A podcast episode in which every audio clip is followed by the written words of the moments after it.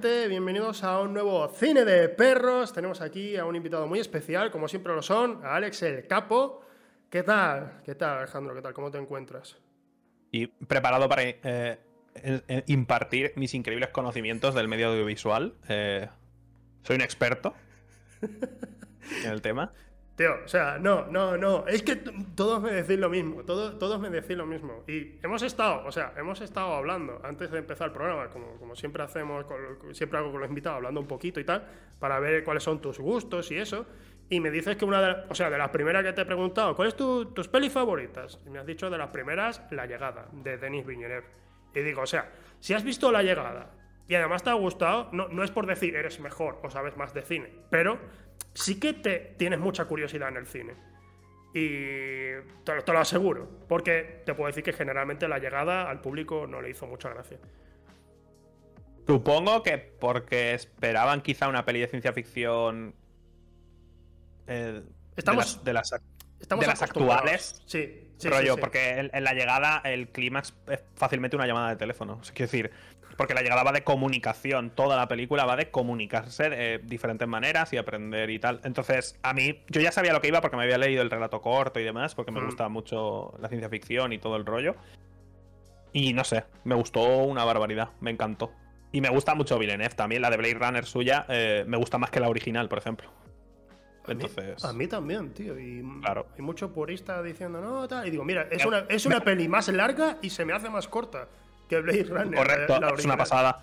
Me va a guardar, lo que iba a decir, me lo guardo para luego. Para cuando las opiniones de, calentón, me lo guardo para luego. Vale, vale, vale, eso, después, eso después.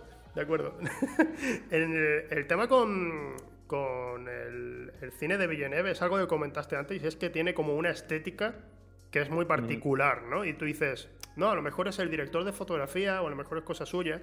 Es un trabajo entre, entre dos personas ahí generalmente, pero es cierto que Villeneuve, después de Incendies, cuando hizo Prisioneros, eh, que fue su primera producción así que fue más, más famosa, eh, desde entonces tiene una estética, aunque el director de fotografía sea distinto. Y esto es frecuente. Hay directores que dicen, a ver, voy a colaborar contigo y obviamente pues tú eres el que al final decide. Pero yo lo que quiero es este estilo. Quiero este estilo de iluminación. David Fincher es otro de ese, ese otro director así. Dice, yo, yo quiero este estilo de iluminación y este es el que tienes que darme, ¿vale? Por favor, es lo, que necesito y colaboran juntos para, llegar a eso.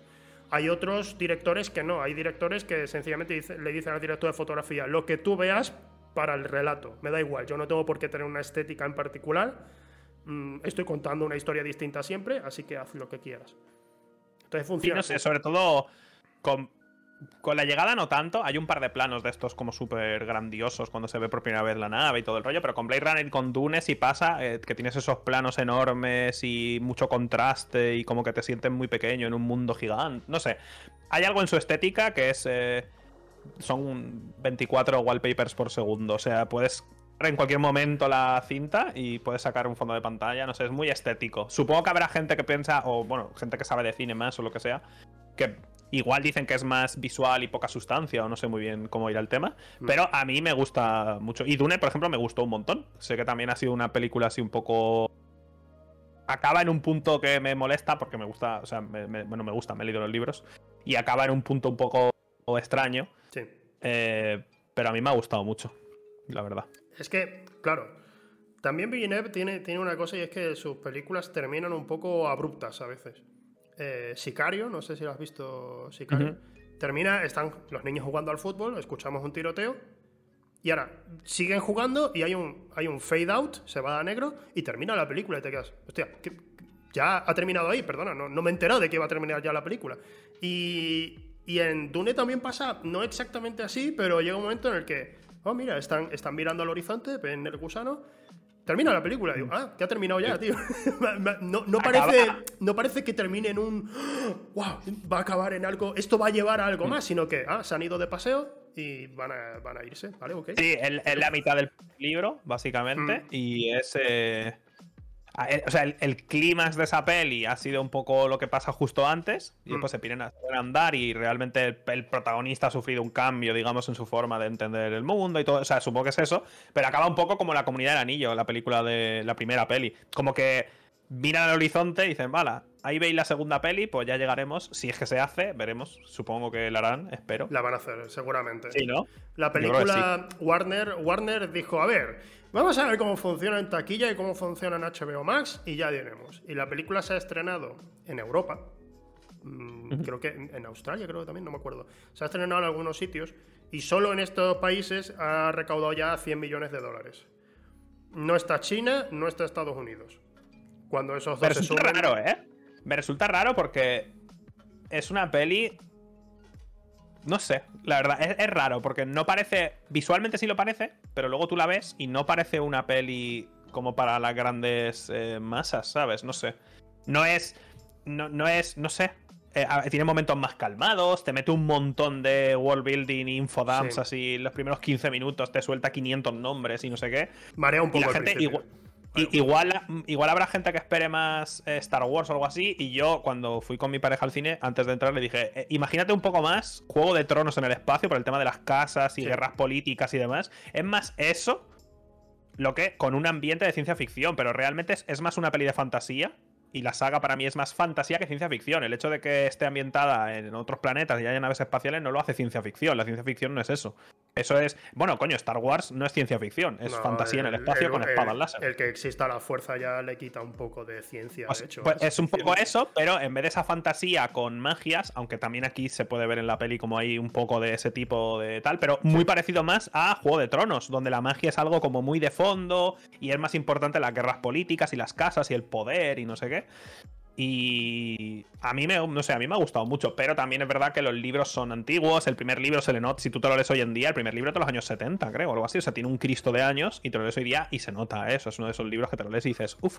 Por eso tengo miedo de ver la adaptación de Fundación por el mismo motivo. Fundación tiene 400 años ya y eh, ahí más todavía. Yo vi el tráiler de Fundación eh, que sale en, en Apple TV, no Apple Plus se llama. Y bueno, creo que es Apple TV.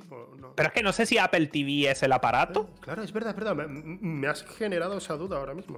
Es Apple TV Plus, no teníamos razón. Es verdad, Apple TV Plus. Pero Apple TV a la vez es el aparato, que es como el Chromecast o algo ¿por qué hay que ponerle el Plus a todo, tío? Me está dando ¿Ah? rabia. ¿Por qué, tío? bueno, al menos HBO va a ser HBO Max. Menos mal que no ha sido HBO Plus. Pero esto es otro, ¿eh? O sea, estoy de que haya 500 servicios de pagar. me estoy muy enfadado, ¿eh? Yo pago Netflix, que no lo veo casi nunca. Lo pago por mis padres, básicamente. el Prime, porque por los envíos y me entra por los envíos de Amazon y me entra a poder ver alguna peli de vez en cuando. Y Disney también. Y tampoco veo casi nada, la verdad. Veo muy poco, ¿eh? Sorprendentemente. Veo, me cuesta mucho ponerme a ver algo. O sea. Sí hacer ese paso de sentarme a ver algo. Con Netflix ocurre que sacan tantísimos productos que, o sea, hay, hay, hay partes del público que van a verse, pues siempre, las, que quieren un entretenimiento, mm, los que, por ejemplo, les gusta mucho la casa de papel, por ejemplo, y tal, pues siempre van a encontrar, de alguna manera, van a encontrar algo así. Ahora ha salido también lo del juego del calamar, que ha gustado mucho al público, pues, pues tienen algo ahí para entretenimiento, van a tener algo ahí. Y los habrá mejores o peores, pero es lo que se busca principalmente. Y luego en HBO, por ejemplo, pues son más producciones más serias, entre comillas. No, no, tiene por qué, en Netflix también hay producciones muy serias. Pero que en general su contenido es lancemos menos, pero lo que lanzamos tiene un diseño de producción de la hostia y una fotografía característica y actores de primera línea. Vamos a, vamos a tener todo lo, lo mejor ahí siempre. Pero sacan menos, ¿sabes? Y Prime es algo raro. Prime saca sus propios productos, pero también saca. De repente compra 500 películas de los 80 y las mete ahí, no te avisa y, te marea. Y luego, eh, no sé cómo estará hoy, pero el año pasado, para mi cumpleaños, en directo vi la primera de Regreso al Futuro, porque es mi peli favorita, la quería ver con la gente, en el, usando el rollo este de ver pelis con gente. Pero la segunda era de pago.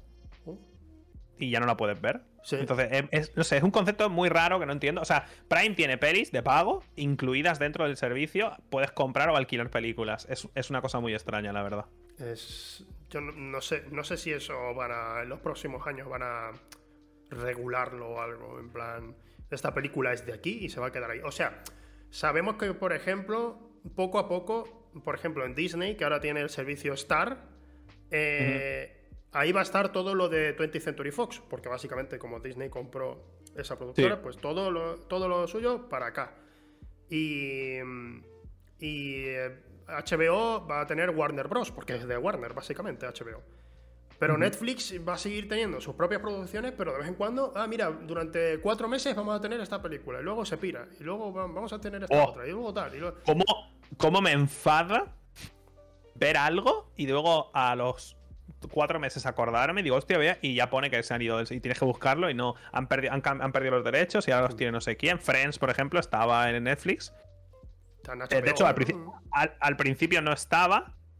Porque yo la primera vez que vi Friends en Netflix era cuando estaba haciendo un viaje en Francia y allí me conecté a Netflix y allí la tenían, pero la Mm. podía ver en español, con subtítulos y, y en español, audio español y todo. Ostras. Luego, cuando volví a España, al mes la pusieron en España y un año después la quitaron, o dos años después, y ahora no sé ni dónde está. Igual está en HBO o no sé dónde. Creo que está en HBO. Me enfada mucho el tema este de. Entiendo el motivo, pero me enfada mucho el tema este de los derechos. Y que luego, igual en España, una peli la tiene Netflix y en Latinoamérica eh, está en Prime, la misma película. Entonces, eh, no sé.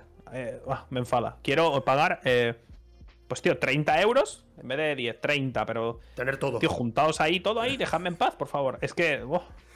Es que no van a parar, si, si... O sea, también luego... La, la que más me gusta es Filming porque ahí pues puedo descubrir más cine, que generalmente es lo que las páginas, el, el resto de servicios ignoran, pues lo tiene Filming, suele tenerlo ahí, ¿no? Pero después, no, no recuerdo, en Estados Unidos había otra productora que ya estaba sacando también su servicio. No sé si era Paramount, a lo mejor me confundo, ¿eh? No, no recuerdo. Hay una que se llama. uah, No me ¿Cómo era, tío? Metro Goldwyn Que es la Mayer, que tiene. ¿Cuál, cuál?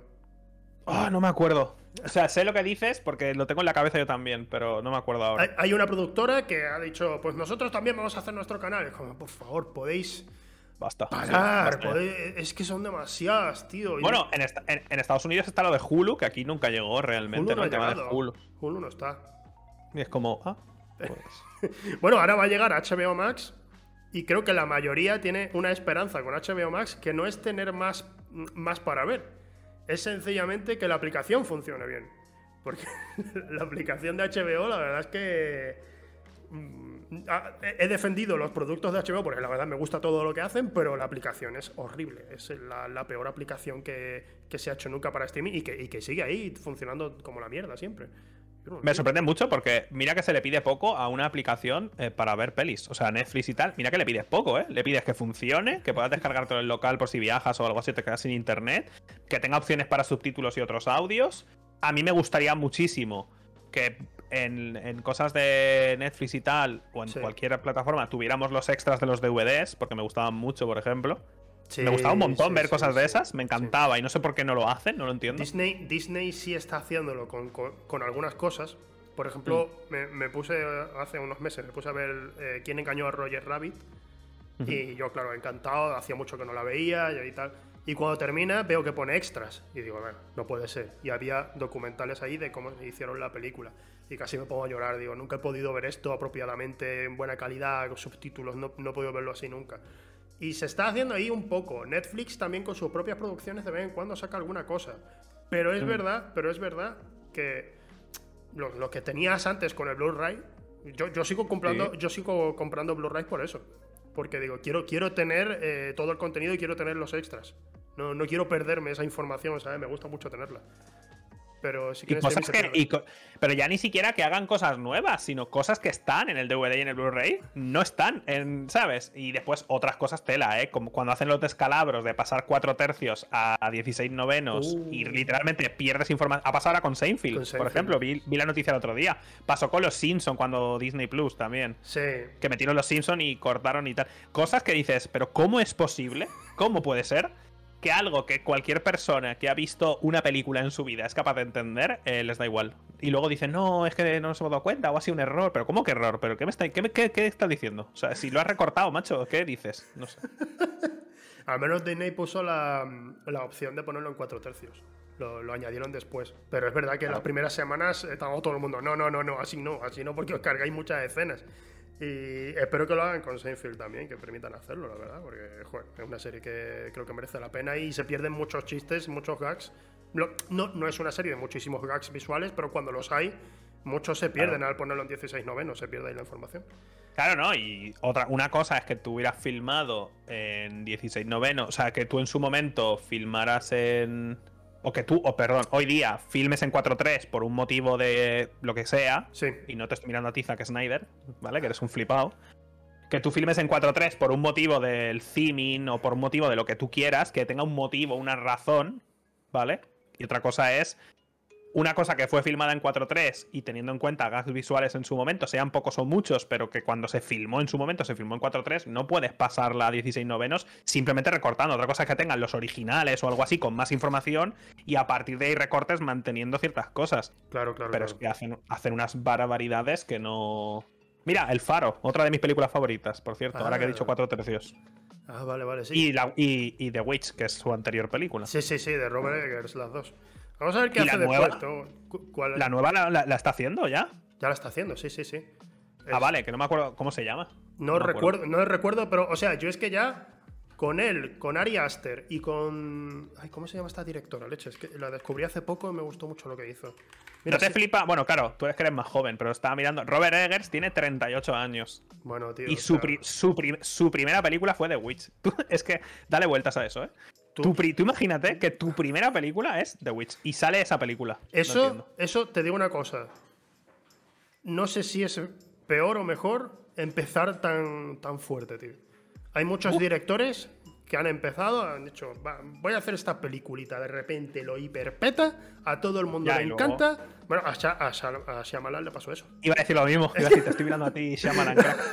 Cuando, cuando, salió, cuando salió el sexto sentido, a Shyamalan lo sacaron en una revista de cine, no me acuerdo cuál era, y decían, Sí, el, sí. el nuevo El Steven nuevo- Spielberg, tío. El nuevo De- Spielberg, sí. ¿Por qué? De una peli.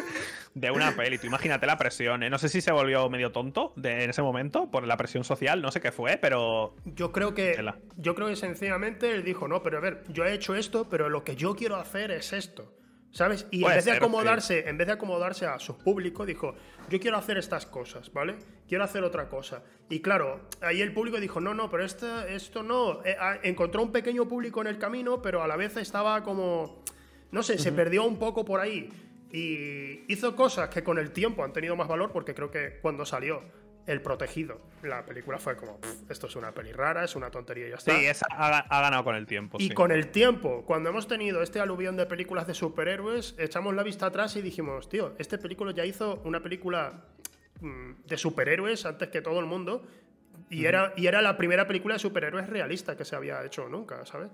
Mm, Sí. este, joder, hizo realmente algo original y nos pilló por sorpresa. Luego con múltiple nos dio otra sorpresa ahí con el, el giro del final. No sé, la, la- la la directora que decía antes, antes es Rose Glass, que hizo Saint Mouth, que te la recomiendo mucho. La suelo recomendar porque la vi recientemente. Si te gusta la bruja y eso, te recomiendo que veas esta. Está, está muy bien. Pero pues la veré seguro. Porque la bruja me flipó. Siempre que se la recomienda a alguien, después me dice, tío, que no pasa nada en la peli. La pri-". y yo, ya es lenta, coño, esa es la gracia, hostia. que- Tú sabes el acojone que era ver un bosque, tío. Veo dos árboles y me estoy acojonado toda la peli, tío. Es que es, no sé, a mí, eh, ya te digo, es lo que te he dicho antes. A mí me gusta mucho el theme y el ambiente y estar acojonado. No quiero que me des un susto de, ah, eso no me asusta. está. Eso, yo quiero sentirme acojonado. Y en The Witch había ratos que estaba, ah, pero no podía, ¿eh? O sea, estaba mirando la peli y digo, madre Dios, qué tensión, no sé. Re- recuerdo una crítica que fue lo único porque yo vi un poquito del tráiler y dije, uy, esto está interesante, esto... Lo quité, ¿sabes? Yo siempre hago eso. Si un tráiler me está gustando mucho, digo, suficiente, adiós, no, no quiero ver más. Y con, con The Witch estaba viendo el tráiler y venía una crítica, que no recuerdo ni de quién era, y decía... eh, se siente como si estuvieras algo estuvieras viendo algo que no deberías estar viendo. Y digo, joder, esto, esto es una sensación. Esto es una sensación fuerte. No es de ay, me estoy asustando todo el rato. Es de incomodidad todo el rato. Es, es distinto. Y con. Para mi gusto, por último, los últimos años, Rose Glass, que lo ha conseguido con esta película para mi gusto. Y también con. eh, lo, lo ha hecho Ari Aster, que hizo Hereditar y tal. que, que tienes esa sensación encima de. Esto, esto es incómodo, esto, esto está mal. es, Es que estamos viendo odio- horrible. No me gusta casi el cine de terror actual, por eso, porque es todo. ¡Ah! Y un susto y un primer plano de repente alguien gritando, con una cara así probablemente deformada, tal, un grito, no sé qué. No me gusta nada. Me gusta sentirme incómodo, tío. Y mira, por ejemplo, The Thing, la de Carpenter. Esa sensación de incomodidad, de que no sabes quién es y no sé qué, y, están ahí sentados hablando. Por ejemplo, la escena en la que simplemente les saca sangre para ver quién es y tal. Y está todo y todo silencio y de repente ahí en ese momento te has ganado hacerme un jumpscare cuando de repente sube el sonido porque se sabe quién es el malo y tal pero es, esa, esa, peli es todo el ambiente sabes no sé esa peli la he visto que la vi hace poco eh, en una versión de estas remasterizadas de Blu-ray o no sé qué y se ve una cosa espectacular o sea pero pero durísima es increíble esa peli. E, es, increíble además que, es una película que es un remake de una peli de los años 50 y que de hecho estaban los productores estaban como diciendo, no, esta película, pero esto es violentísimo, nos hemos gastado aquí la pasta. Mm, no sé cómo va a salir esto para adelante. Estaban ahí. Y la película creo, creo que cuando salió no fue un éxito ni de crítica. Creo que fue, fue, fue un. O sea, de hecho, creo que esa es la peli que hizo que Carpenter se como que se cabreara ya o que pasara de tema de Hollywood y tal, como que dijera, mira, tío, o sea, os he dado una putísima obra maestra y no la veis ni, no queréis ni verlo, tío, o sea, sois muy tontos. De hecho, creo que en la primera de Halloween, hmm. cuando está la, protagonista, Jamie Lee Curtis, con el niño en la casa y demás, están viendo la primera de The Thing. O sea, la que, no, la que no hizo él, sino la original. La Sí, sí, sí, sí, es verdad. Y con esto que estamos hablando, al final estamos conectando un poco con el comienzo que estamos hablando del cine de Villeneuve, de Dune. Y es que creo que algo que está volviendo un poco más al cine AAA, podríamos decir, al cine para, para, para, la mayoría de espectadores, es que las películas necesitan tomarse su tiempo. Mm, estamos desde hace unos años yendo a un ritmo muy rápido en el cine de todo tipo, en todo tipo de entretenimiento y tal. O sea, esto esto no significa que una película que vaya a un ritmo rápido sea mala porque ahí está Casino de Scorsese, que la considero una de las mejores películas de la historia, uno de los nuestros también, ¿sabes? Estoy diciendo que hay cierto tipo de cine que necesita un poco más de tiempo. Y necesitamos, o sea, la escena de Parque Jurásico, cuando aparece el tiranosaurio la primera vez, estoy seguro que a día de hoy tardaría, tardaría mucho menos la escena, no tendría tanta tensión porque iría más rápido. Porque dirá, no, es que el espectador a ver si se va a aburrir es que tal, ten, en cuenta que la película de Parque Jurásico, hasta casi la mitad no aparece el tiranosaurio. Hemos visto cosas, nos han ido dejando pistitas y eso, pues ya está. Y, no hace falta. Porque el mero hecho de que vayan en los coches por las vías automáticas y veas las de estas a los lados de seguridad y demás, ya te van preparando, rollo, y que son dinosaurios, ¿eh? O sea, quiero decir, que se viene, que se viene, no sé qué, que sale la cabra, que se la tienen que comer, le van a, se la van a dar de comer. O sea, todo eso Joder, es que, ¿sabes? O sea, entiendo por qué lo hacen hoy en día, porque es verdad que. Y pasa con los videojuegos también. Que el medio se ha convertido en algo de usar y tirar, de consumo, consumo, consumo, consumo. ¿Sabes? Me veo un episodio. ¿Tú te has dado cuenta de esto? Porque me di cuenta el otro día viendo lo del juego del calamar. Cuando ves un episodio, lo de abajo del siguiente episodio, antes tardaba como 10 segundos. Y ahora la barra hace. Eh, ¿Quieres ver el siguiente? Ya lo estás viendo. Un segundo y medio. Yo no me dejan ni pensar para que. Ni me pare a pensar si quiero ver el siguiente. Es ya, ya, ya. Más, más, más, más, más. Consume hablaré, habl de esta serie una semana en Twitter y a la semana siguiente como si no hubiera existido. Stranger Things ah, parece que no ha pasado nunca hasta que salga la cuarta temporada y la gente hablará mucho una semana y luego como si no hubiera existido. Hasta la siguiente. Sí, sí, sí. Eh, buen momento aquí para decir lo siguiente. Lost es la mejor serie que han hecho en la historia del cine y me pelearé en el barro a puñetazos con cualquiera que diga lo contrario, porque además es, sin esa serie, esa fue la precursora de todas estas series que tenéis hoy día de todas. Y pasó hace 20 años o algo así, porque The Lost, creo que el, primer episodio fue como de 2003 o no creo, que, fue hace ya 20 años. En una época, casi 20 años, en una época donde no había, no se hacían ese tipo de series y, nos presentó casi estas series de, cliffhangers, de dejar, de misterio, no sé qué, y me peleo en el barro con cualquiera. Yo la viví, además, porque yo ya tengo una, soy, tengo 80 años ya. Yo, esta, yo Lost la viví en la universidad. Y llegar a la universidad y hablar del episodio que había salido esta mañana, que te levantabas pronto para, para verlo, tal, y hablar en la universidad y montar historias allí de las mejores épocas eh, de mi vida. Era lo mismo que en Twitter, pero sin insultos de por medio. esa, es la clave, eso es verdad.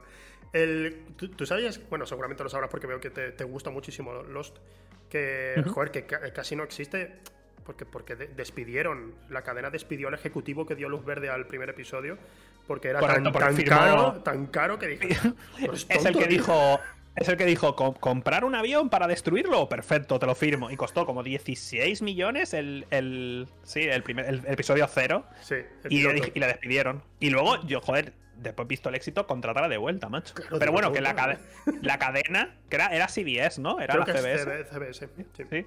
Creo que es, les pedía, que eso es uno de los problemas por los cuales la serie fue como fue, porque hay muchas cosas moviéndose simultáneamente. Que si volvéis a ver Lost, que las temporadas tienen 400 episodios. ¿Tú habéis visto Lost hace poco? Las temporadas son larguísimas, que hoy en día sale una, temporada de una serie de, coño, El Calamar, nueve episodios. No sé qué, seis episodios, siete episodios. Pero que de Lost hay temporadas que tienen 24 episodios. O 20 o algo así. O sea, barbaridades con el presupuesto que les daban, ¿eh? Porque el primero costó mucho, pero para el resto de la temporada no les daban tanto dinero, ¿eh? Ahí el cambio lo hicieron los productores de HBO cuando con Juego de Tronos y con también con True Detective dijeron 10 eh, episodios y se acabó. Y vamos a condensar esto, no tenemos por qué alargar las cosas, vamos a condensarlo. Y ha, cambiado, ha cambiado el mundo de la serie porque incluso, Breaking Bad tenía temporadas que eran más largas. De, Demasiado, sí. ¿Cómo me gustaría poder rehacer Lost? Eh, cuatro temporadas, diez episodios por temporada. Y ya, está, Sería, te lo juro, sería una cosa monstruosa, porque esa serie sufrió mucho de la extensión obligatoria y cosas así. Podría haber terminado la tercera temporada y sería muy feliz. yo me alegro, a mí me gustó mucho el final, pero es otro tema. Pero sufrió mucho por un momento específico y todo el rollo. Y, la experiencia, sobre todo, alrededor de una serie, porque hoy en día es lo que te digo, sale Stranger Things y la gente comenta mucho, pero es tan rápido todo el proceso, sale tan rápido la serie y acaba tan rápido que incluso las discusiones al respecto de posibles teorías empiezan y terminan en una semana, o en dos semanas, o en tres semanas. Pero yo Lost estuve discutiendo y montándome teorías y la gente buscando, parando frames donde se veía lo de DARPA y Dharma y no sé qué yo estuve leyendo esas cosas durante años, años de mi vida. Estábamos eh, haciendo teorías entre temporada y temporada, no sé qué, la universidad. O sea, fue, fue una época, fue, una serie que supuso mucho más por el hecho de eh, las limitaciones de que no saliera toda de golpe, que, que no fuera como hoy en día, que es tan consumible, no sé, o sea, la recuerdo de una manera súper especial. Y la banda sonora, que fue Yaokino, el, el, el, de la banda sonora, no me acuerdo. No recuerdo. Lost Composer. Michael Giacchino, sí. Sí, ¿no? Es él. Y la banda, la banda sonora es súper reconocible también. Que este tío ha hecho la banda sonora de Los Increíbles, por ejemplo, de Ratatouille, también, si no me la memoria. O sea, tiene una banda sonora súper reconocible. Y hay unos cuantos themes en Lost que se van repitiendo, tal, cuando hay momentos tristes y luego lo cambia y la acelera un poco el beat y es la misma canción para un momento bueno, por ejemplo. No sé. Sí. Es que me flipa, o sea, me, me flipa Lost. Sin, sin entrar yo tanto en Lost porque es una serie que, me gusta, me gusta mucho. Eh, sí que respeto más del propio creador de la serie, de Damon Lindelof. Eh, me gusta muchísimo, pero me gusta a un nivel de que me tocó la patata a un nivel muy fuerte. Eh, la serie que hizo años después y cuyo nombre acabo de olvidar. Pues no, a ver, no, no caigo. tío, no, o sea, la que hizo para HBO y se llama The Leftovers. De hecho, es que no me Ah, vale. Sé, cuál es, pero no la he visto. Pero pues nombre. te va a gustar. Te va a gustar. ¿Sí? Además, es una serie de culto. Es una serie que en su tiempo pues, no se vio mucho. Tampoco se ve mucho a día de hoy. Pero eh, está muy bien. Bueno, de hecho, joder, estamos aquí hablando mucho de Lost y de. Bueno, de Lindelof en general. No sé, ¿tú, sabes quién es Ángel Quintana? Él eh, estaba en, Giants, bueno, sigue estando en Giants trabajando y tal. Eh, él, cuando estuvo aquí dijo que iba a matar a, Lindelof, que, que, no, que no lo aguanta, que no, que no, que no le gusta nada. Eh, eh, hizo en el cancelómetro, lanzó en plan una amenaza y dije, Dios, espera, tranquilízate. Él estaba, no, tío, lo odio, no puedo. No puedo. O sea, y, nunca he chocado más con alguien, con, con un amigo mío, como con Ángel, en eso. Porque en general era como, estamos de acuerdo en todo, o si no estamos de acuerdo, nos comprendemos. Pero le recomendé The Leftovers y me mandó un audio amenazándome, tío. Me, has, tomado el pelo otra vez, tío. Me tomó el pelo con Lost y ahora con esto. Vaya engaño. Y digo, bueno, bueno, tío, perdón. no creí que. Está enfadadísimo. Me, he acordado porque estuvo aquí en el programa y, he tenido ese flashback. pero eh, te recomiendo mucho The Leftovers. Es lo que quería decirte. Te, va a gustar. Yo creo, ¿te gustó Lost? Te va a gustar Telefovers. Son tres temporadas y además eran pensadas para que fueran tres temporadas, no para alargarlo más. ¿Sabes? Ni, ni, ni, se, ni se cortó la serie. Eran tres temporadas pensadas desde el principio. Y estaba muy, muy bien. Muy, muy interesante. Em, pues. Y ya, bueno, yo, yo creo que ya es yo creo que ya es el momento de pasar al cancelómetro, tío. Te veo con ganas de. Has estado portándote ah. muy bien, has hablado muy bien de, todo por ahora, solo has dicho cosas buenas. Y, te, y te, he notado a veces que querías soltar alguna mierda y has hecho. Voy a parar. Voy a parar porque esto a lo mejor me sirve para después. Venga, vámonos al cancelómetro.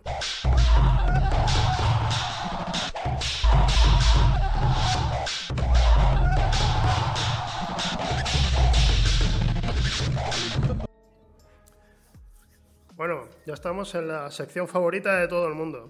Eh, básicamente, aquí nuestro invitado va, a soltar mierda por la boca, eh, va, va, a decir eh, cosas por las que piensa que podría quizás ser cancelado respecto a cine, videojuegos y series, por ejemplo. No, no, no, no vamos a hablar de cosas terribles ni nada, ¿vale? No, no vamos a hablar de la situación en Botswana, no, nada de eso. nos centramos en eso y yo después pongo una puntuación. Eh, sigo recordándole a todo el mundo que la máxima puntuación ahora mismo la tiene Rebeca aquí presente, que está a mi espalda, que soltó mucha mierda, y Misra, que, que enseñó cosas muy turbias. Vale. Alex, ¿qué traes?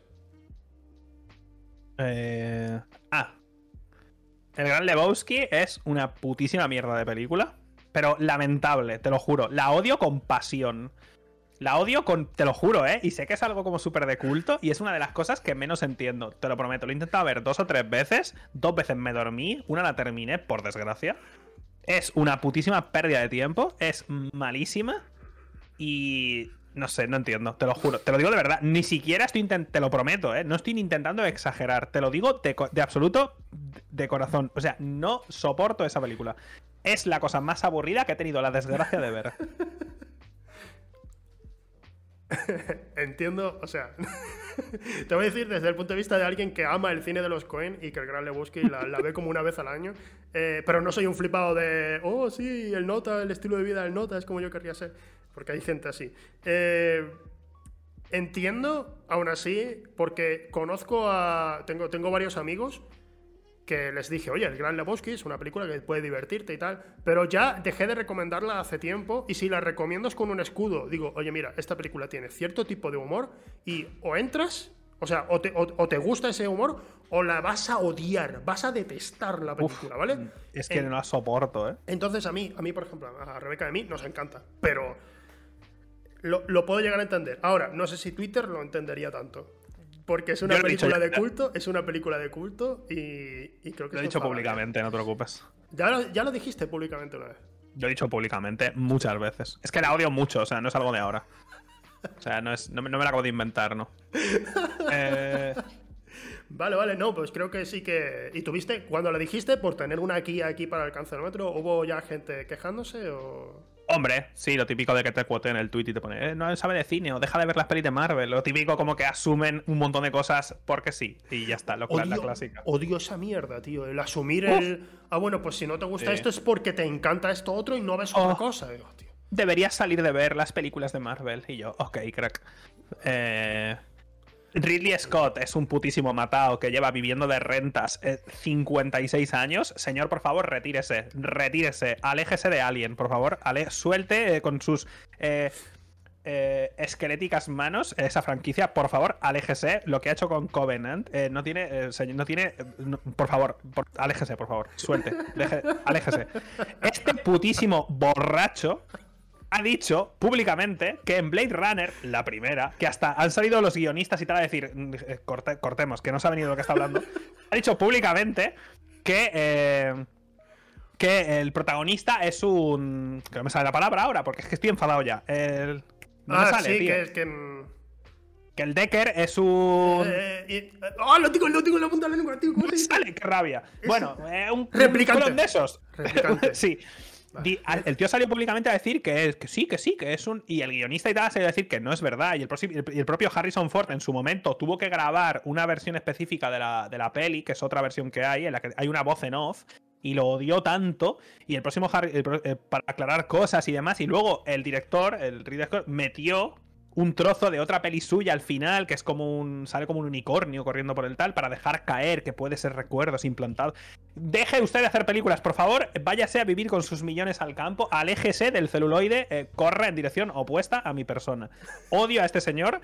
Y lo que ha hecho con Alien Covenant también, eh, por favor, basta ya. ¿eh?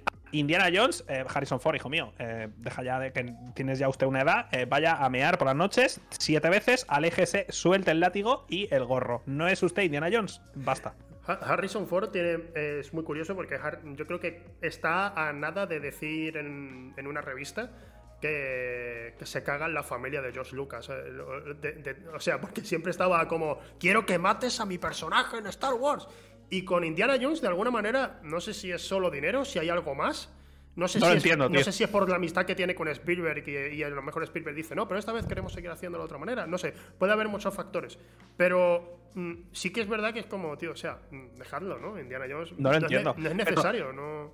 Es que, e incluso, tío, que es peor para el personaje. O sea, tío, que eres el Harrison, que eres el putísimo amo, crack, que, que, lo eres, que lo sabemos todos. Pero, tío, que tienes 70 años ya, deje usted de lanzarse en, cosas que se nota. Tú ves la de las la anterior, en la que ya era viejo, y tú lo notas. Lo notas en sus movimientos y tal, que, que, es un señor mayor, tío. Con la nueva va a ser peor. ¿Has visto la de Cry Macho? No, no la he visto todavía. La madre del amor hermoso, por favor, es que tío, que eres el puto amo tú también, deje, ya deja de, deja de hacerte como el que tienes 90 años ya, no sé cuántos años tiene. Por favor, que se te nota, se te notan los movimientos, se nota que ya eres muy, muy, muy mayor, tío. Clint Eastwood, Clint Eastwood mm, sigue haciendo buen cine, es verdad, no he visto Cry Macho, no he visto Cry Macho, sigue dirigiendo buen cine. Pero tiene, tiene una constante en, las últimas décadas que desde Million Dollar Baby, bueno, dirían más bien que desde Gran Torino exactamente, si sale él es para hacer ese personaje, pero modificándolo un poquito. Y es el mismo pues mensaje, y es el mismo mensaje sobre la masculinidad. Que él mismo dice, yo, yo he sido el rostro un poco de la masculinidad tóxica, de ser el tío chulo del oeste y ser el que manda y ser el guay. Eh, bueno, no tiene por qué ser tóxica, solo masculinidad a tope, ¿no? y, y ahora dice, bueno, pues voy a hablar en contra de ello, voy a hacerlo de otra manera. Pero está haciendo otra vez lo mismo. Y, cuando hizo pues Mula, cuando hizo la película Mula, otra vez me estaba sonando a lo mismo. Y digo, tío, ya, hemos detectado. Sí, se, ve raro o es Se te ve raro, tío. No sé, será cosa del OBS ninja este o algo. Qué curioso. Pon, la mano delante de la cámara así un poco. Pon la delante el color. Sí, creo que ya, ¿eh? Creo que ya. Mira, a ver, vuelve. Sí, ¿ves? Oh. A veces pasa. Pues eso, pues. Pues con Cry, con Macho es lo mismo, pero tiene 90 años ya. Y es como, tío. Y deja, deja ya de liarte con mujeres que, a las que literalmente doblas la edad. Basta ya. O sea, hay cosas que dices, tío, que pega el cantazo, que, que tiene 90 años, que sí, que ha hecho peliculones y que es un director que flipas y que no te lo va a quitar nadie, tío. Que de verdad. Pero hay, un momento en el que hay que decir hasta aquí y decir, oye, vamos a no ensuciar la imagen del personaje de Indiana Jones. O sea, tío, pásale el látigo a, tu hijo o a tu hija de, en la serie o lo que sea y, que, y que sea el nuevo Indiana Jones. Porque es que ya. Otro que tal, ese, también tiene sus cosas, ¿eh? Ya, ya, ya, lo sé. No sé, hay, hay este rollo de, de querer alargar. Y no sé, me sorprende mucho porque, tío, Harrison Ford tiene pasta para enterrarnos y para vivir 500 vidas. O sea, yo, yo creo que hay un momento en el que tú mismo, como, como artista, que es su caso, decir, oye, basta. O sea, no sé. Has, lanzado una, una retaíla de mierda, de repente, porque se ha empezado con Ridley Scott, ha, sido Harrison Ford, has terminado con Clint Eastwood, ¿vale? Entonces, a ver, por orden. Ridley Scott, a día de hoy, esto es opinión personal, a día de hoy dirige, porque es como siempre, de alguna manera ha sido a veces director de encargo, a veces más autor. Al principio era más autor cuando hizo Alien, por ejemplo, y tal. Era más autor, a día de hoy ya creo que no tanto, es más director de encargo. Hay algunas películas que saca y es como, tío, lo, ha hecho bien, ¿sabes? Porque obviamente pues, sabe dirigir.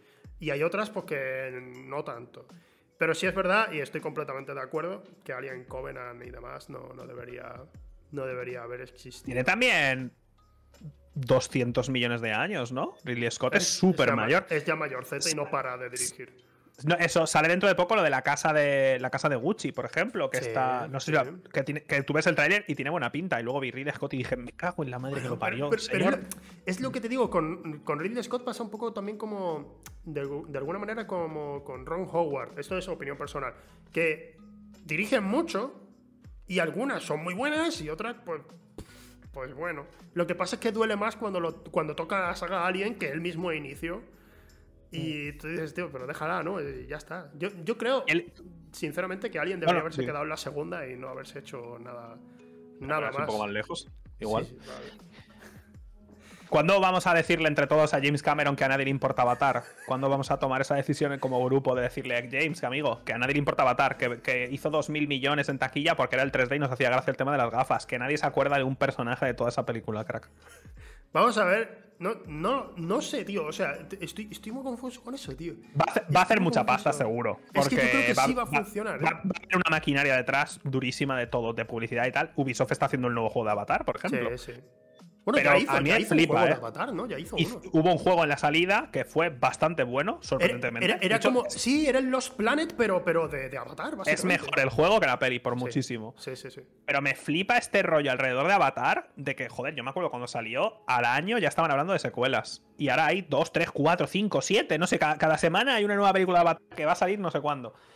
Y eh, me sorprende mucho porque es una de esas pelis que generó tantísimo y es que es esa sensación general de que nadie le importa, ¿sabes? O sea, no sé, me da la sensación, ¿no? A, a mí, en mi, lo que es en mi grupo de tal, yo sé si, hablo de, si hablamos un poco de pelis y tal, nadie jamás me ha dicho qué guapa Avatar, ¿te acuerdas? No ha pasado nunca, ni una sola vez.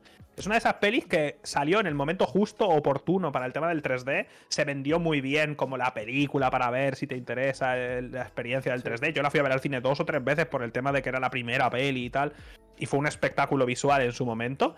Pero no sé. James, por cierto, eh, basta ya con Terminator también, ¿eh? Deja de. Deja de. Que ya no las haces ni tú, pero loco. ¿cómo, claro, cómo claro. me- cómo vi la entrevista, eh? Cuando. da- no sé cuál fue. ¿La anterior o la anterior? No me acuerdo. Que tú, la entrevista que le hicieron y el tío, guau, vi, la vi, me gustó mucho. James, hijo mío, basta ya, ¿eh? Que tienes dinero. Basta, relájate. Ahí, eh, creo, él, él ejerce como productor en las últimas de Terminator, no lo sabía. Creo que sí, que en la última, última sí, sí estuvo de productor. En la Pues, última, última sí. Y es pues, precisamente eh, la que menos ha gustado, creo, de todas las que se ha hecho. Entonces, pues bueno. Sí, Qué no, pena, ¿eh? Es, es. Yo creo, y, y te voy a decir una cosa, soy defensor, no, no para decir que son peliculones, pero defiendo Terminator 3 y defiendo también la que, la que protagonizó Christian Bale, que era en el futuro. Esa- vale, sí, sé Esa cuál dices, no me está- sale ahora. Estaba bien, tío, me, me- me gustó. Tiene un par de escenas que están guapas y no va de acuerdo con el lore, no lo cambia nada. Me, me pareció bien. Ya a partir de ahí era como. Ah, otra Oh. vez. Yo, yo creo que. No, no sé en este caso, pero me da la sensación de que hay sencillamente. Eh, grandes productoras que tienen eh, los derechos de, de ciertos personajes y dicen, oye, tenemos que volver a hacer algo con el tiempo porque si no los perdemos o algo. O se van a poner a la venta y podemos perderlos. No sé. Eh, pero No sé, vuelven a hacer pero- películas otra vez, tío. Y se hace. se Pero hace no, así. lo peor no es que hagan más, es que hacen la misma película otra vez. No me digas.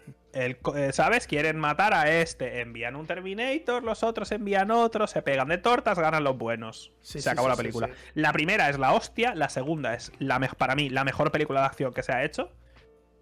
Tal cual. O sea, yo recuerdo verla en el cine y tal. Y es que es una cosa que me voló la cabeza. Basta.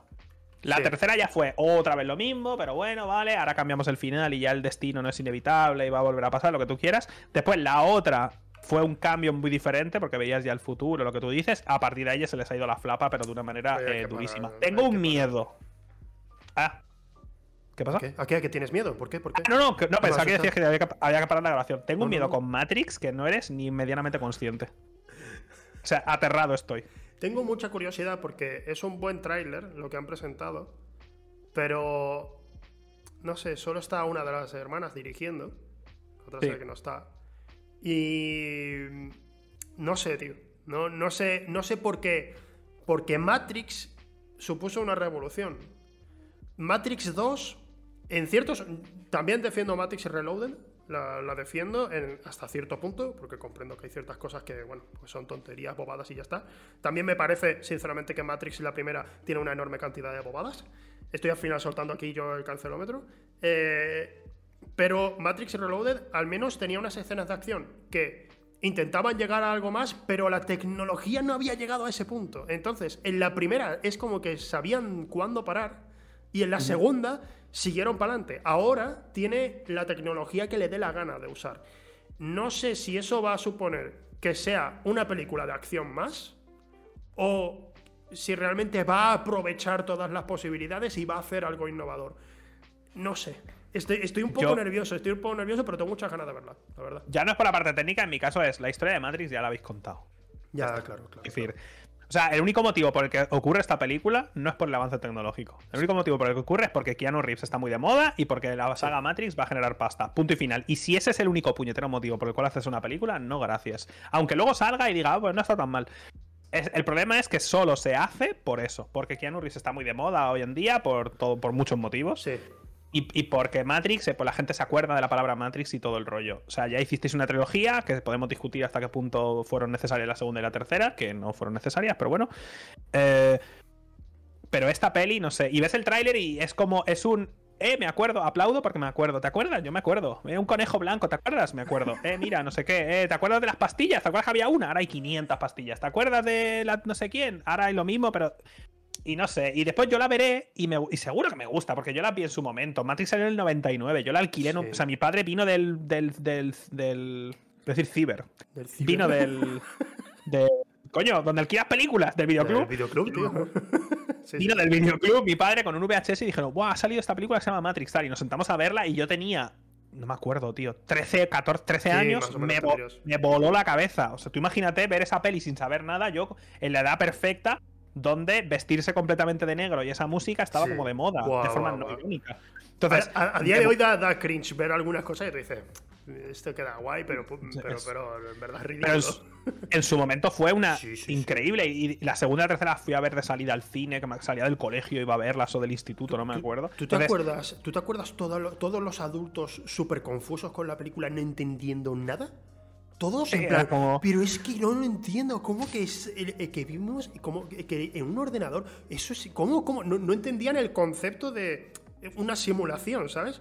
A día de hoy nosotros, nuestra generación y los más jóvenes sí lo entienden, pero nuestros padres estaban locos, no, no entendían nada. Pero ponte, ponte en situación, cuando yo vi esta peli en VHS en mi casa, creo que teníamos o acaba o, o, igual ni teníamos todavía o acabamos de poner internet por 56k que era el modem ese que hacía ruidos del demonio para poder jugar al Age of Empires 2 vía IP y las páginas web eran texto, era como un blog de notas, eso era una página web. Entonces, cuando eso es eh, y eso es y eso es lo que yo veía de internet, mis padres no veían nada de internet, no sabían nada. Hoy en día todo el mundo, incluso vuestros padres o los míos tienen un móvil, o sea, pueden entender un poco el concepto de hablar con gente por internet, un poco ese rollo, pero es que, es que fue, es, otra de esas pelis que salió exactamente cuando tenía que salir. Sale cinco años más tarde y no triunfa, estoy seguro. Sale cinco años antes y no podrían haberlo hecho real. Salió justo cuando tecnológicamente era posible y a la vez Internet estaba empezando a permear en las generaciones jóvenes. Entonces a toda una generación esa peli pues nos voló la cabeza, o sea, es que fue...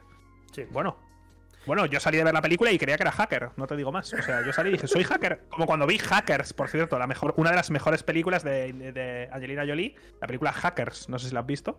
No he visto. ¿No has visto Hackers? No he visto Hackers. A ver, suena que estás siendo sarcástico. Eh, no, no, una polla. Hackers. En español se llamó Hackers. Lo típico de que ha pasado con las películas antiguas que ponían el título en inglés y debajo el mismo título en español. Se llama, en España salió como Hackers, coma, piratas informáticos. Sí. Pues en esta película sale Angelina Jolie. Eh, salió en el año 95. Yo vi esta película. Tienes que verla de forma irónica, por favor, te lo pido. Pues eso te tienes, que, tienes que ponerte en situación de su momento. Porque hablan de, hablan de los nicks, rollo. ¿Cuál es mi nick, tío? Si no tengo un nick, no sé quién soy. O sea, es ese rollo de internet súper cutre de los años 90, tal. Yo salí de esta película pensando que era un hacker, te lo juro. Y durante años yo creía que era hacker espectacular. Y aquí Angelina Jolie es súper joven también. O sea, es rarísima esta película. Recomendada a todo el mundo. Hackers, eh, peliculón. Además dura 90 minutos. No conocía nada de esta película. He flipado, no, no lo sabía. Vale, la dejo aquí guardada, la voy a, la, voy a ver. Em, vale, de acuerdo. Entonces, a ver. Matrix, la última, eh, no tienes mucha confianza, pero lo último ha sido que James Cameron que pare también con la mierda de Avatar, ¿no? Es lo que. Correcto. y Jurassic World es una pedazo de putísima mierda, y la segunda es otra mierda, y la tercera va a ser otra putísima mierda. Jurassic, Jurassic Park es la primera, y The Lost World te la compro porque el Jeff Goldblum, actuando de Jeff Goldblum en el papel de Jeff Goldblum, eh, me río con él basta con Jurassic. Ya, a nadie le hace gracia ya con la misma escena del tiranosaurio haciendo ah, cada vez lo mismo, tío. Basta ya, por favor. La, diferencia que hay en cuanto a lo, que te, he dicho antes, ¿no? del tiempo, de tomarte tu tiempo para, para, crear tensión y tal. La diferencia que hay entre Jurassic Park y, Jurassic World, precisamente. Como cuando sale el tiranosaurio en Jurassic World es una broma. Es como, mirad, es vuestro amigo de la primera película, ¿os acordáis? El que comía gente. Oh. Está aquí de nuevo. Y, y, y- y sigue a la protagonista de Tacones corriendo, porque eso es feminista. Hostia, tío, me acabo de acordar de eso. Este bloque. No me acordaba de esa escena. O sea, es- recordó y esa es de- de- no- la cosa- lo más gracioso es que esa escena no es que ella corra por delante de un, de un tir- de un tiranosaurio, que en la primera película vimos que casi alcanzaba un coche a toda hostia, pero bueno. Exacto. Dejando ese pequeño detalle de lado, es que está guiando al tiranosaurio para que pelee con otro dinosaurio como si fuera esto, Pokémon Battle, eh, no sé qué, y se une el tiranosaurio con el Velociraptor, con el otro que está en el mar, para entre todos vencer a un bicho y luego se separan como si fueran amigos. Es que no soporto Jurassic World. No soporto Jurassic World. Y Chris Pratt, eh, me gustas mucho cuando intentas hacer gracia.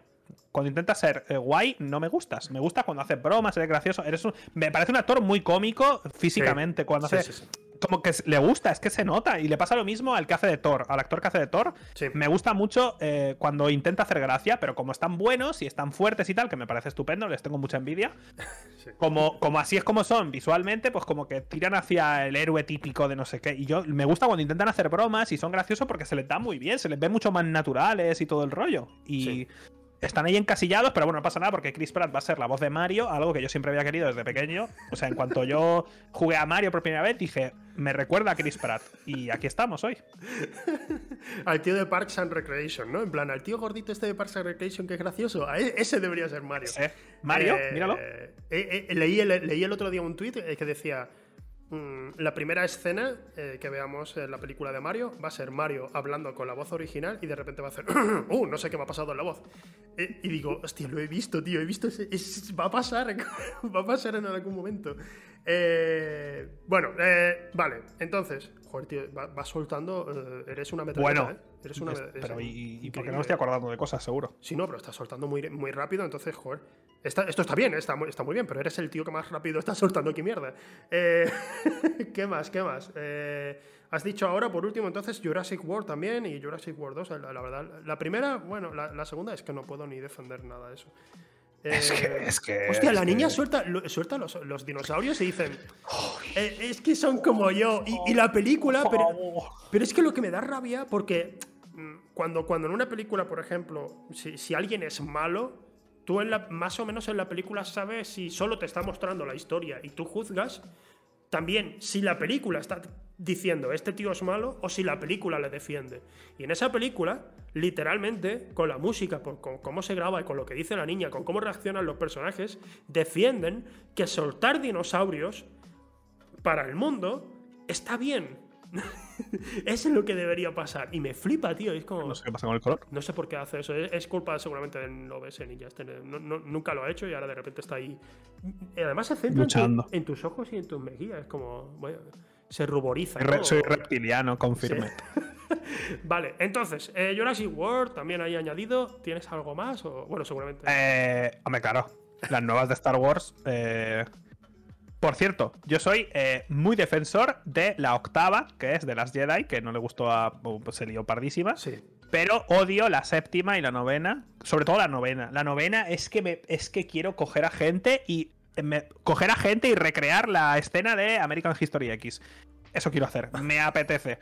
Odio con fuerza la novena, porque la novena es un escupir encima de un director que ha intentado hacer algo más o menos. Peliculón, por cierto, American History X. Sí, sí, lo es. Eh, eh, escupir encima, porque te puede gustar más o te puede gustar menos de las Jedi, porque tiene tonterías a mansalva que me podría reír de esa película tres horas y media, sin ningún problema, pero al menos intentó hacer algo increíblemente loco como lo siguiente, wow, cualquiera puede ser un héroe, cualquiera puede ser un Jedi, no, no necesitas ser el hijo, ni el primo, ni el vecino de no sé qué, o sea, cualquiera, como en, en su momento en la, se- en la octava iba a ser rey, una, una don nadie podía alzarse y ser eh, la elegida, digamos, por la fuerza para equilibrar la balanza. Cualquiera, no importaba. Ah, no, era una prank.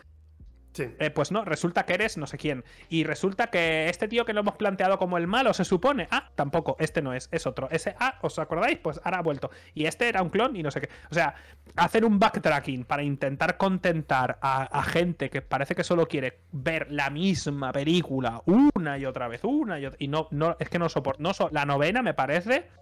De verdad, me parece un insulto a- al, al- al concepto de lo que en algún momento fue Star Wars, de lo que en algún momento fue, y también odio las precuelas, pero por muchísimo.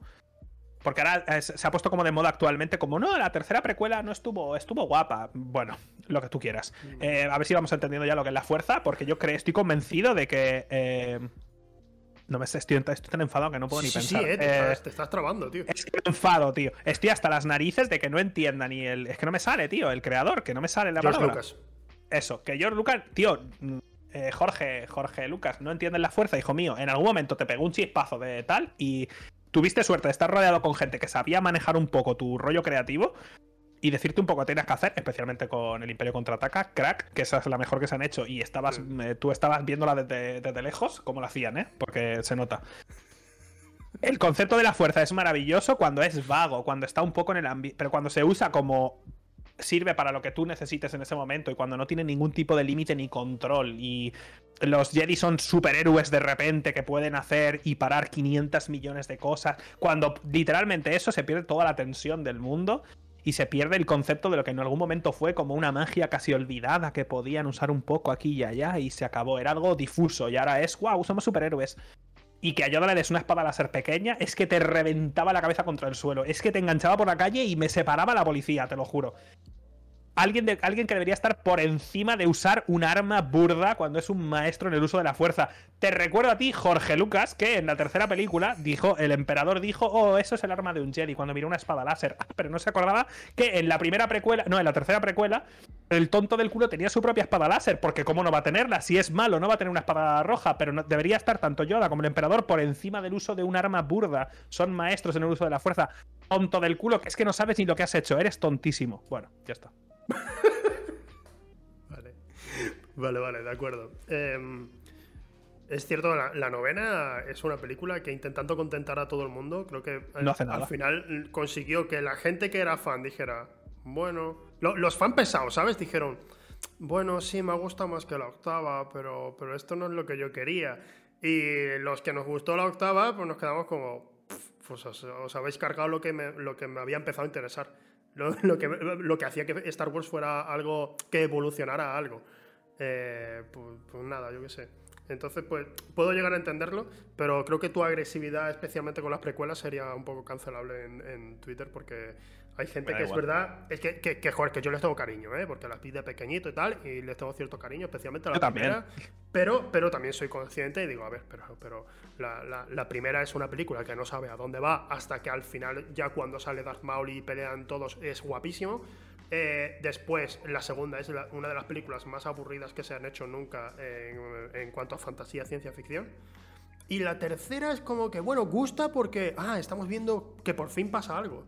¿Sabes? E, es, es, en la que pasa algo interesante, pero tampoco es una buena película. pero fue además por el camino más sencillo, porque mira que habría molado una precuela donde se viera los Jedi como. como.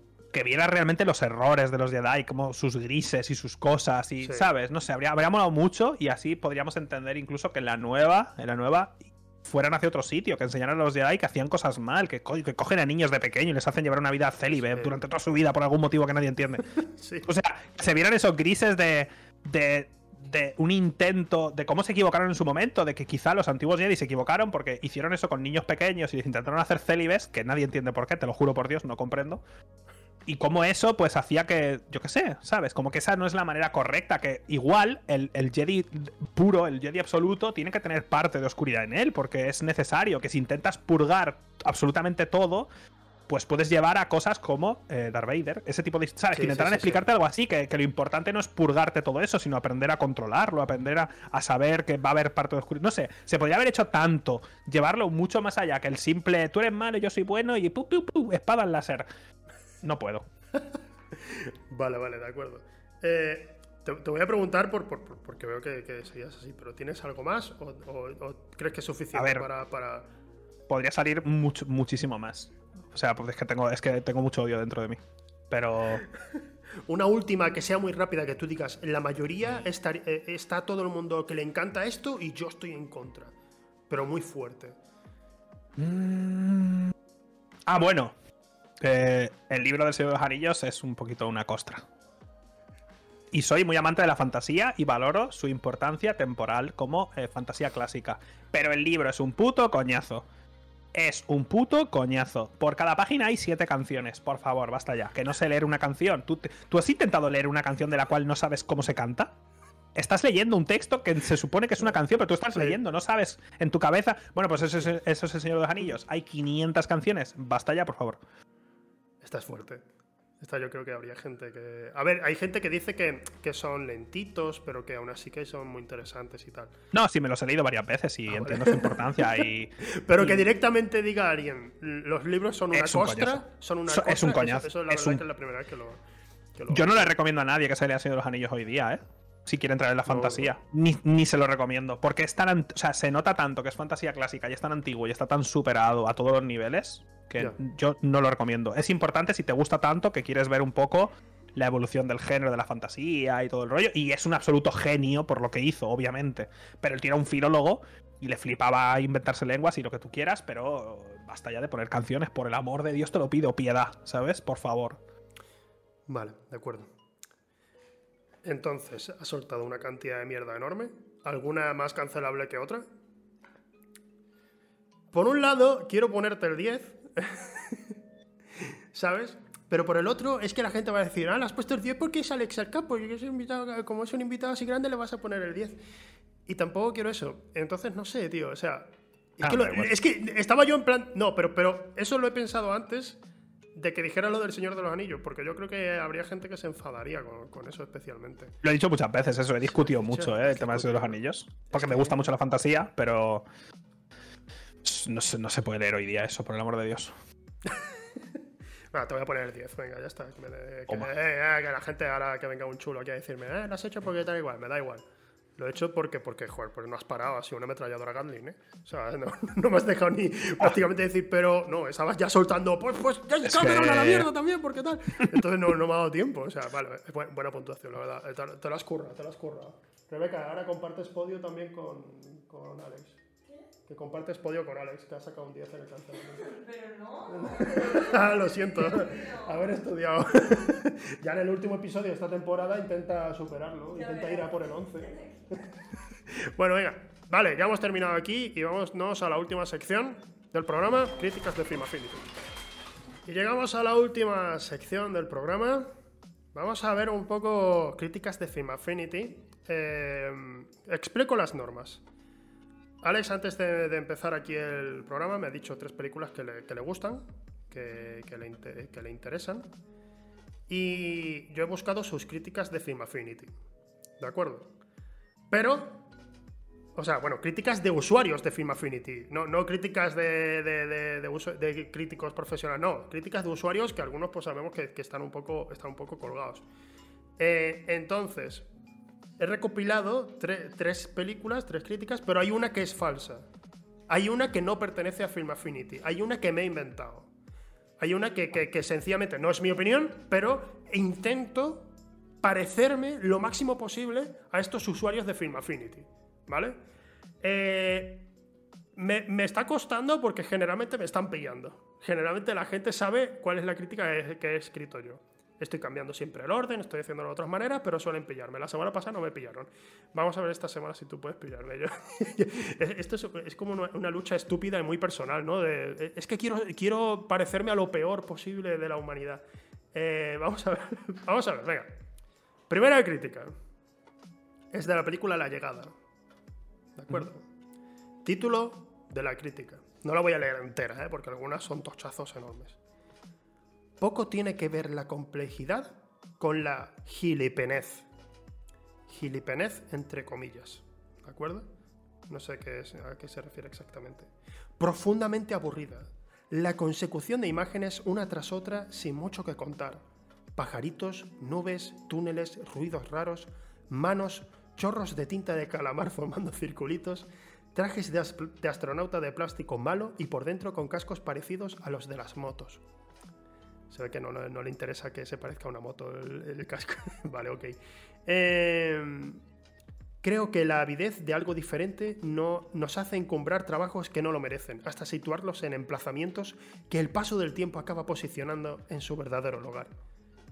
Película que, por cierto, ha ido cada vez ganando más adeptos en la llegada y precisamente ha ido subiendo su puntuación en Film Affinity, no, no, lo contrario que suele, suele ser ir bajando. Vale, esta es la de la llegada, ¿de acuerdo? Vemos que el tío está, está realmente... Eh, eh, mantiene las formas, pero le pone un 1. ¿Sabes? O sea... y la palabra gilipenez puede, puede despistar ahí un poco. Vale, regreso al futuro. El mayor engañabobos de la historia. Aparte de que la película en sí no tiene gracia, la trama. esta, es muy larga, ¿vale? Estoy, estoy cogiendo partes, eh, las tengo señaladas. La trama no tiene ni un mínimo de sentido. Y tiene una cantidad de agujeros de guion enormérrima. Los personajes no pueden ser más cliché, aquí entre paréntesis y en mayúsculas. A Marty McFly le metía mil hostias por tonto. Cierro paréntesis. Y de verdad que no puedo con los agujeros. Están por todas partes y manchan una película que podría haber sido increíble. Por último, en la última línea, abstenerse de hablar con gente que le guste la tienen endiosada. ¿Vale? Esta es la de Regreso al Futuro. Y ahora vamos con Primer. Bueno. Vamos con Primer. Esta cuando me has dicho que te gustaba, ha sido... Mm, mm, he sonreído, ha sido como... sí, mucha gente odia esta película. Eh, es verdad que muchos, hay, muchos que vemos el valor que tiene Primer, que es como, hostia, tío, en verdad está muy bien, eh, al menos intenta ir más allá, nos cuenta la historia de una forma distinta, pero generalmente la gente sale enfadada y pegando puñetazos a las paredes con esta película. La recomendamos, ¿eh? Recomendamos que, veáis Primer. Entendible. O sea, yo la tuve que ver unas cuantas veces y mirarme un vídeo en YouTube, pero... vale. Me da la sensación de que me quiere contar algo. Ese es el título.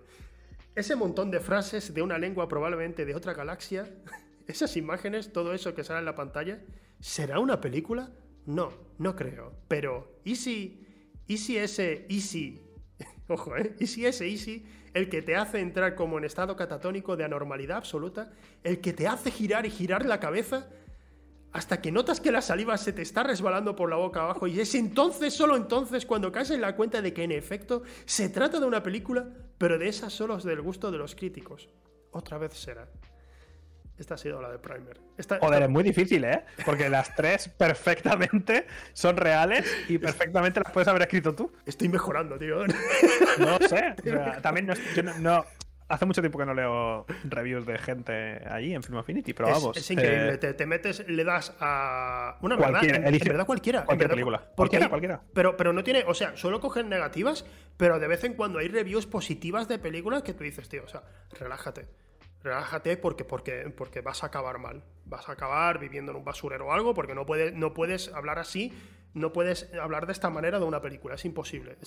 a mí me encanta el cine, quiero hacer cine, y aún así, soy consciente de que hay que parar en cierto momento. O sea, echad vistazos, vais a flipar. Eh, bueno, entonces. Es que no lo sé, ¿eh? Las tres críticas. Tenemos una. La, última es la más profundita. Dentro de lo que es. Dentro de las tres películas, creo que es la crítica que más corresponde con la película en sí. Porque va de. Ya, pero. Quiere llegar a una profundidad, quiere llegar a una profundidad increíble. Ya, pero eso puede ser tu juego. Eh, ahí puede estar tu juego. Claro, es que no lo sé. Claro, claro. Eh, ya te digo, por, por lo que has dicho, no lo sé. O sea, podría ser cualquiera. Voy a elegir la segunda, la de Regreso al Futuro, por el hecho de que te he dicho que es mi película favorita. Digo, igual lo has, hecho, lo has hecho con esa para, no sé. Para que te duela más a lo mejor, ¿no? O algo, no lo sé. Hmm. Pero la primera también, con la de la palabra esa que has dicho entre comillas, ha sido bastante rara. Gilipenez. ¿Crees que me he inventado eso o que está firmado? Bueno, no sé. O si te has inventado la tercera tan rápido, eh, tela también. No lo sé. No lo sé. La verdad, me a Regreso al Futuro solo porque es mi favorita. Y te lo he dicho. Pero también la primera película que te he dicho ha sido la de la llegada. o sea, que igual, igual has elegido esa solo porque es la primera que te he dicho y ya está. No lo sé. Voy a elegir Regreso al Futuro, la de en medio. Pero, tío, has ganado por suerte, sí, es, es esa la mía, vale. Joder, tío, no vale. No vale, no vale porque ha sido solo suerte, tío, no vale. pero bueno. No, pero la, tercera era muy específica sí, y la primera tenía la gilipenez esta, que es un poco. Es, es, una palabra difícil de que se te ocurra tan rápido, porque la has escrito rápido ahora. Sí, claro, lo he estado escribiendo enseguida, en plan, lo, lo hago rapidísimo. Además, eh, Entonces... date cuenta de que intento ponérmelo como desafío de escribe la mayor estupidez posible, lo más rápido, cinco minutos. Que no puedas, que no puedas pararte a, a pensar un un poco exacto, lo que Exacto, exacto. Entonces, es la idea, claro. Es, verdad que la de Primer es algo que digo, no se me habría ocurrido hacer tan rápido.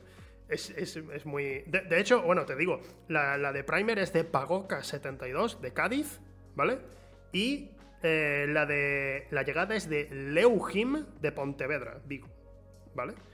Eh, yo siempre doy, al menos por, por, si alguien la quiere leer completas, están en Film Affinity, buscarlo, existen de verdad.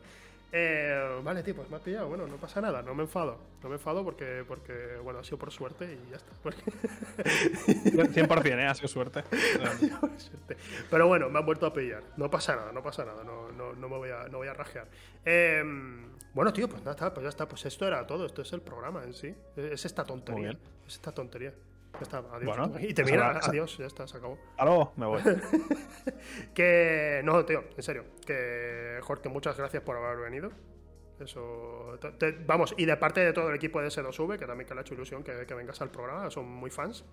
Eh, tío, no, puedo decir que son fans. ¿Te sorprende tener fans o que sean fans? No, no, no, pero que no sé, como que le dan más importancia no. que yo al hecho de simplemente venir aquí o algo, que tampoco pasa nada. No, que son, que son fans. O sea, te estoy ah, diciendo, Porque, porque cuando a lo mejor he invitado a. Cuando invité a Misra, por ejemplo, estaban todos como. ¿Y quién es Misra? digo, tío, no sabéis quién es Misra, tío. Venga, ya es colega, es colega mío, pero, pero joder, que, que es un tío que. pues no sabemos quién es Misra. Y. no todos, ¿eh? Pero algunos sí que me lo dijo. Y bueno, y hubo hace poco te, mencioné antes a un colega mío que salía en Noi Pelimala, que es Peñati Turbe, y estuvo en el programa. Y este chaval, pues tiene el programa de Tom Cruising y tal, hace monólogos también, es, buen amigo mío. Pero, pero claro, no es un tío que tenga muchos seguidores y tal. Y claro, cuando, cuando salió la. Hacen siempre una, una especie de, de, entrada para la gente, para que acuda al programa, para avisar de a qué hora es el programa y tal. Suelen diseñarlo y pillaron la foto de un tío que dije, bueno, a lo mejor es una broma que han hecho de una película, pero no sé qué película es. Y, claro, me habla Beñat, oye, ¿ese tío quién es? Y digo, no sé, a lo mejor no es una referencia a algo. Y pregunto, y dices, Beñat y Turbe. Y digo, no, ese no es Beñat, para nada. Es un tío así, además, esbelto y. Uy, uy, tu cámara, Dios, Dios, Dios. Madre mía, pero que le Uy, uy, uy. Eh, eh, pon, lo, de la, lo de la mano así, ponlo, intenta hacer. Me he ido. Hostia. Mira, tienes que limpiarlo, tienes que limpiarlo. Estoy limpiando la cámara. Pero tu barba. Oh, oh. Espera, espera. Hostia. Ya está, más o menos. Le limpio la mano. me está castigando el, el, mundo del cine, me está castigando por mis, mis por, todo lo que, por todo lo que has dicho antes. Nada, bueno, y que sencillamente, pues que fue que, eh, que la, la, de diseño no sabía quién era eh, mm. eh, Beñati Turbe, mire, te queremos, ¿vale? Y, básicamente pues puso un tío de Instagram que se llama Beñati Turbe también y lo puso en la imagen y ya dijimos, Deja, déjalo en la imagen, deja ese tío. Contemos que él ha sido el invitado y se acabó. Entonces, pues a veces pasa esas cosas, pero que les ha hecho ilusión y solo quería comunicártelo, ah, quería comunicar. No, no, me alegro, me alegro. a veces eh, parece como que no sé, como que me da cosa, porque parece como que. No, pero. pero como que no me, no, me, pide. O sea, por ejemplo, yo digo que sí a casi todo lo que me. Si alguien me dice, oye, ¿quieres venir acá? Yo digo que sí prácticamente a todo. Pero hay mucha gente que ni siquiera me lo dice porque cree que voy a decir que no o algo así. Ten en cuenta. Que lo, lo, puedo entender, ¿no? Un poco también, pero. Sí, sí, sí. desde que yo hago este programa, voy aprendiendo un poco. Poco a poco aprendo eso, ¿sabes? De, sencillamente digo, bueno, voy a preguntar y ya está. Hay veces, hay gente que dice sí, a la primera, ¿sabes? Eh, sí, sí, estoy deseándolo, o no, con el tiempo, tal hay gente que no responde, hay gente que dice que sí y luego no me contesta más. Eh, hay de todo, ¿no? Pero, tío, o sea, hasta eh, tenemos miedo al número de seguidores a veces, a decir, este tío no va a querer hablarme en la vida. Pero sencillamente a veces se pregunta y sale para adelante y ya está, no, no pasa nada, joder. Pero bueno, es algo que mm, aprender, aprender porque se, se, consigue. Ahora todo el mundo que sepas que vas a recibir un montón de mensajes, tío, por favor, ven a mi programa. No voy a contestar a nadie. Pues solo, me puede enviar gente a la que sigo, o sea que. exacto, exacto. Bueno, eh, tío, pues nada, que muchas gracias por haber venido aquí al programa. Y a ti. ya otra temporada con los años, si tienes más mierda que soltar, estás aquí de nuevo invitado, que lo sepas. Perfecto, siempre tengo, ¿eh? no te preocupes. Perfecto. Gente, la semana que viene también volvemos, volvemos al horario normal, al miércoles a las 8, como siempre, con un invitado o invitada muy especial, como son todas las semanas. Un saludo y nos vemos. Hasta luego.